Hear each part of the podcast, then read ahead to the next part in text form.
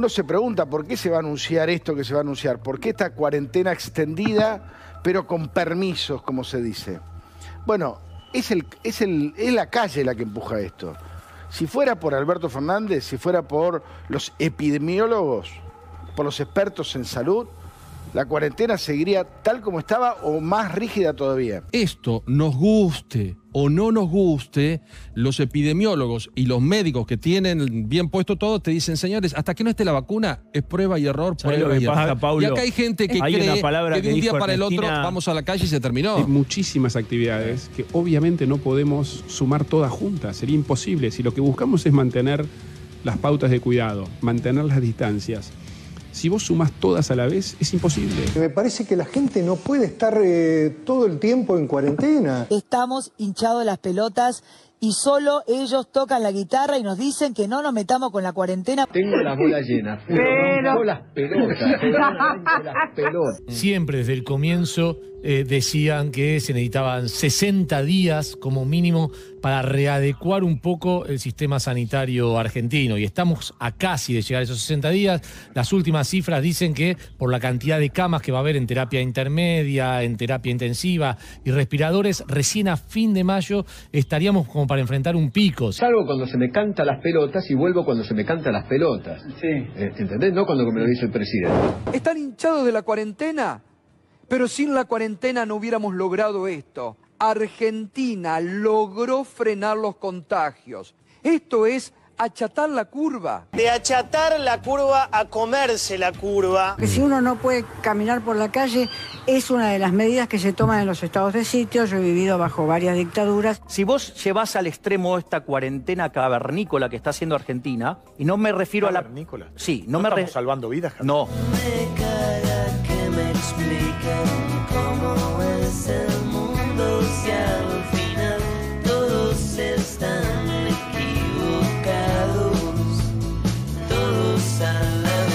Según las proyecciones iniciales que teníamos cuando empezamos, cuando tuvimos el primer caso, el 4 de marzo, hoy tendríamos que haber tenido 45.000 casos.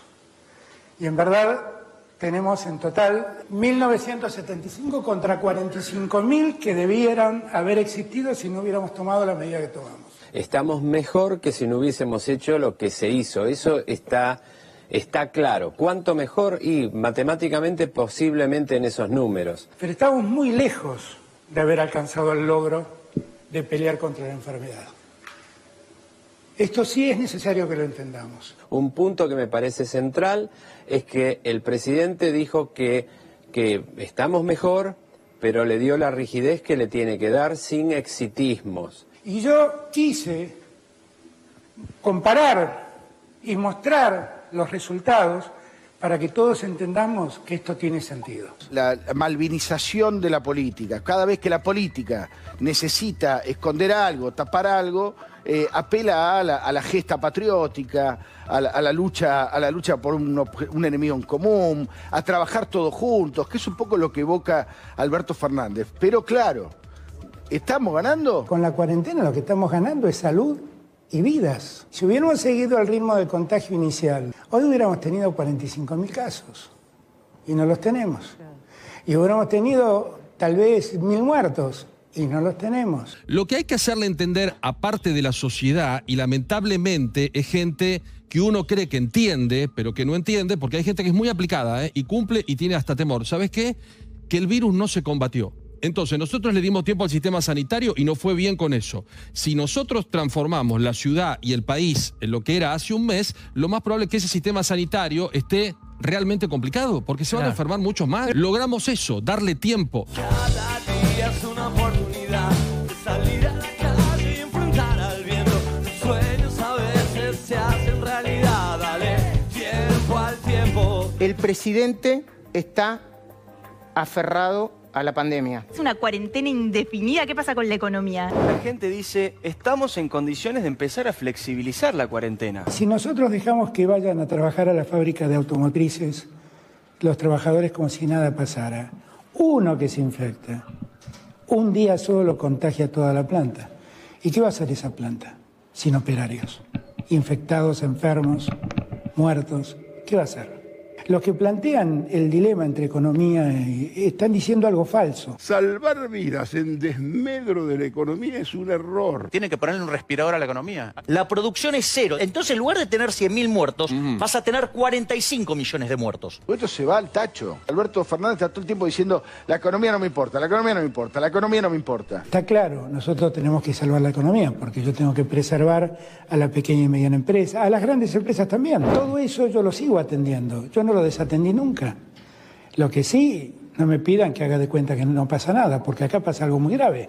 La cuarentena es recesión en todo el mundo. El problema para mí de coronavirus es que si bien todos tenemos miedo a enfermarnos o a perder algún ser querido como consecuencia de la pandemia, pero todavía nosotros no vemos las balas pasar cerca. Podemos decir economía porque hemos tenido éxito hasta ahora en el control de, de la pandemia. Ahora, yo no me animo a decir eso. Yo todavía, esto es una foto, no es la película. Yo no sé qué pasa dentro de 15 días cuando con esta apertura parcial que tenemos en muchos lugares del país empecemos a tener más Debbie, casos. por Yo no eso, lo sé. por ahí arrancamos y retrocedemos. Eso está abierto. Además- Tal vez abierto. damos libertades y quitamos libertades. Está abierto, Esto no está avisado además. No solo está abierto, está avisado por el gobierno. Dijo, si esto no funciona, hay que ir Bueno. para atrás.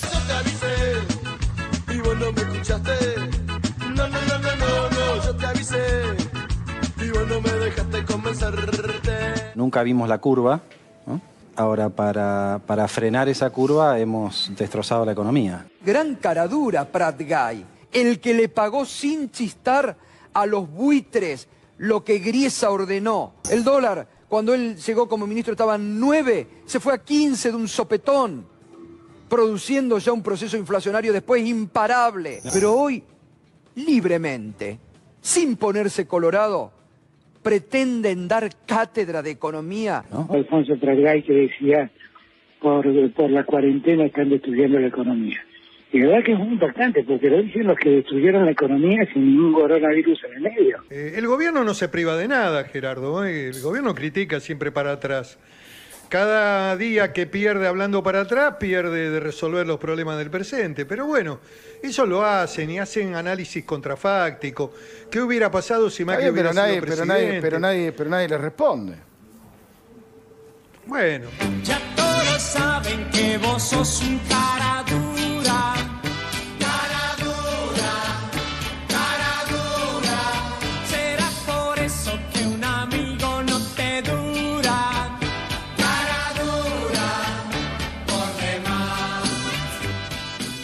Si se abre la economía de una forma irresponsable, tal como plantea Alfonso Pratgay, la economía al poco tiempo vuelve a caer en el colapso. ¿Por qué? Porque pasa a haber un descontrol vinculado con los contagios y con las muertes. Entonces tenés de nuevo un problema sanitario, un problema económico y un problema político a la vez. Martín Tetaz, buenas noches. Hola, buenas noches, Luis, ¿cómo estás? Te quiero escuchar con detenimiento. Cuando Prat Guy le dice al gobierno y a Alberto Fernández, la cuarentena destruyó la economía. ¿Está mintiendo, está haciendo política baja o inmoral, como dice Alberto Fernández, o está diciendo la verdad? Hay una falsa dicotomía ahí. En realidad, entrar en la cuarentena salvó la economía, porque si no hubiéramos entrado, la, gente se hubiera enfermado, hubiéramos terminado con todo el país contagiado y la economía se hubiera hundido igual y además desordenadamente. A ver, entonces, te hago de nuevo la pregunta. La cuarentena, como dice Prat Guy, ¿destruyó la economía? La respuesta es no. Ningún país ha hecho una cosa así. No se, no se te escucha, ¿no? Espera, hay un problemita con el micrófono de Tetaz. Yo le pido a la gente simplemente que reflexione, porque hay en el planteo mucha malintención y mucha intencionalidad política. Y que los que dicen, salgamos de la cuarentena ya, sepan todos que salir ya de la cuarentena en los términos que ellos reclaman es llevar a la muerte a miles de argentinos. por las declaraciones que hizo Alfonso Pratgay, de decir, aquel que quiere salir, salir de la cuarentena, ¿quiere matar gente? Yo le diría, bueno, entonces Alberto eh, Fernández quiere matar gente. Porque él dijo... ¿Alberto Fernández? Alberto Fernández quiere matar gente. Porque él hace dos semanas dijo que podían salir a pasear todas las personas. Eh, déjeme decirle algo porque se van a armar un lío con estas declaraciones. Eh, No, es que, es que él, él acusó eso, él, él lo dijo. Yo lo que estoy- le estoy haciendo es haciendo un- una, eh, una reflexión sobre sus palabras.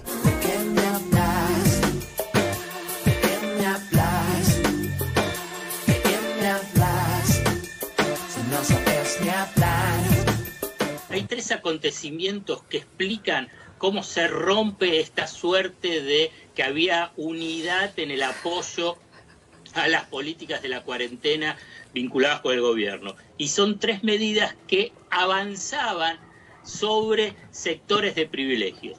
Uno es cuando se plantea la suspensión de los despidos y el enfrentamiento con el grupo Techín porque quiso despedir. Segundo es cuando plantea un impuesto a las grandes fortunas. Y tercero es cuando se presenta la oferta de canje eh, de deuda. A partir de ahí empieza a cambiar el clima, voceros del poder económico empiezan a enfrentarse al gobierno. Quieren acorralar, acorralar al gobierno vinculado con la necesidad de acelerar el- la apertura, la flexibilización de la cuarentena. Como vos bien decís, acá tenemos que empezar a pensar si el remedio es peor que la enfermedad. Creo que ya está. Este análisis que, en el que todos coincidimos, El golpe fuerte no es el virus, sino las reacciones de los gobiernos para que el virus no contagie a sus este, ciudadanos. Te quedás en tu casa y yo te voy a decir cuándo salís. ¿Cuándo? No sé.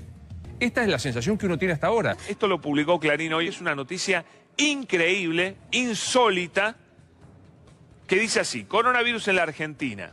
La flexibilización se impuso de hecho bajo la consigna oficial, nos tenemos que contagiar. Yo les digo, hablé con el jefe de gabinete, me dijo esto es mentira, noticia absurda, ridícula. Yo digo, esta es una de las noticias más irresponsables que yo he visto, les juro, en mucho tiempo. Es algo muy abrumador, es un tsunami de mentiras que viene y arrastra a la gente. Dejen de defender a lo que más tienen, que ese es el 1%, y al 99% lo tiran abajo del camión. Hay periodistas que defienden a los poderosos, de colegas que creyendo que ellos son poderosos como el que le paga. Dispuestos a mentir sobre papel. Dispuestos a fingir frente a la cámara 3. Total, lo que digamos está bien. O al menos desde arriba ya me dieron el ok. Ok.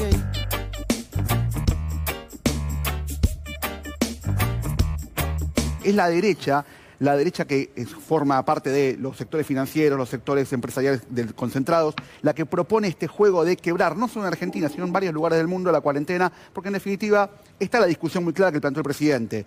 La vida, se re- la vida no se recupera, la economía sí. Para algunos, la economía no se recupera y la vida puede pasar. Falta que se sumen las gripes comunes del invierno. Falta que se sumen los problemas cardiorrespiratorios. Falta que se sumen un montón de problemáticas que vienen con el frío. Mirá dónde te llevó la discusión ridícula de salud y economía. Vos no hiciste nada por la salud. Acá está. Apilás muertos. En este contexto, ¿quién va a ir a trabajar? Basta de economista, vende humo y tirabomba en la televisión. Basta. Les pido por favor a los colegas, no llevemos más esos tipos, no me tires más bombas, por favor. Ya estamos muy nerviosos para que nos rompa las pelotas, que me hablé de default, que no vamos a la mierda. Basta, de verdad, basta. Hoy la prioridad es la salud de la gente. Y te lo pregunto a vos, vos en tu casa. ¿A quién le vas a dejar la salud de tus hijos? ¿En mano de quién se la vas a dejar? ¿De un Pedro Can o de un Javier Milei? ¿A quién le vas a dejar la salud de tus hijos? ¿Se vas a dejar un economista tirabomba que lo único que piensa en la guita de lo que más tienen o se la vas a dejar a un médico? Yo no lo dudo. ¿eh? No me da igual, por eso quiero desplumar. Quien no conoce a fondo la verdad, si no está bien, mi voz te puede rescatar. Y al abusivo también puede voltear. No sé si ves las cosas que están al revés. Subí de tono y te pueden apalear.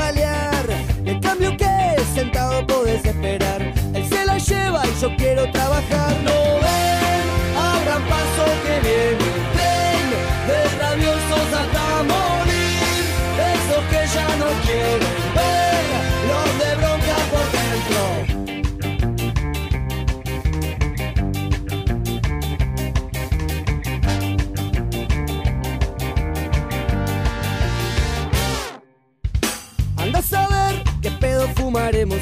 Será de cerca o de eso sin olor.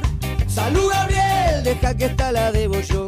El bar amigo me aguanta la razón. Después veré cómo hago para rescatar. Pensar que algunos les pagan por domar.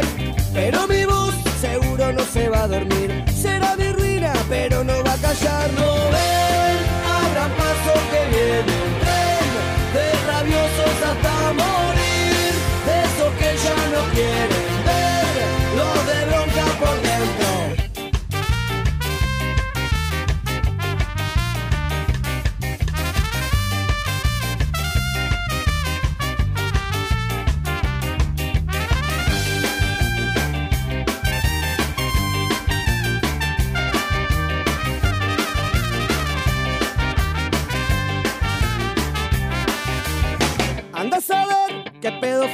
hoy será de cerca o de eso sin olor.